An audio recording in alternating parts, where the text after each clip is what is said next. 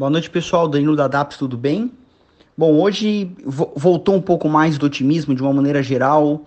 Os investidores começaram a acreditar mais na retomada da economia, uh, especificamente lá nos Estados Unidos, saiu os pedidos à indústria americana uh, no mês de junho, que vieram muito, é, muito bem, né? Um, um número que agradou bem ao mercado.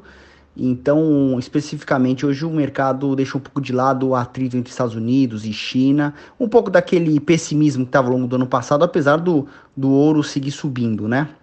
Aqui no Brasil, também por falta de, de dados específicos do mercado local, a nossa bolsa acabou seguindo muito mais o otimismo internacional. A bolsa acabou fechando aí com uma alta interessante de 2%, 104.400 pontos aproximadamente. O real se fortaleceu frente ao dólar, então fechou aí numa, num, num, no valor de 5,14 centavos.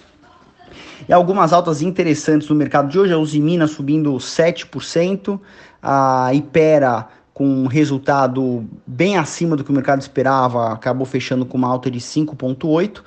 Todo o segmento bancário, de uma maneira geral, acabou fechando bem positivo. Vou dar o exemplo aqui, por exemplo, do Bradesco, que fechou com 5,5% de alta.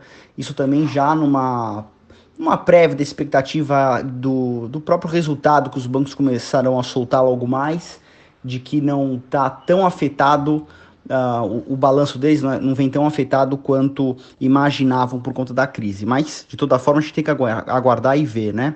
A Vale também fechou numa alta interessante com 4,7% de alta, muito relacionado ao, ao índice que saiu de vendas do, do mês de junho de, de minério.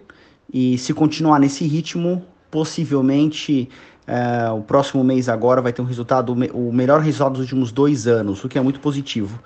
A, a, a negociação da Oi segue, né, da, daquelas partes, uh, da parte móvel e da parte de fibra e ela acabou fechando uma alta também considerável hoje de 7,5%.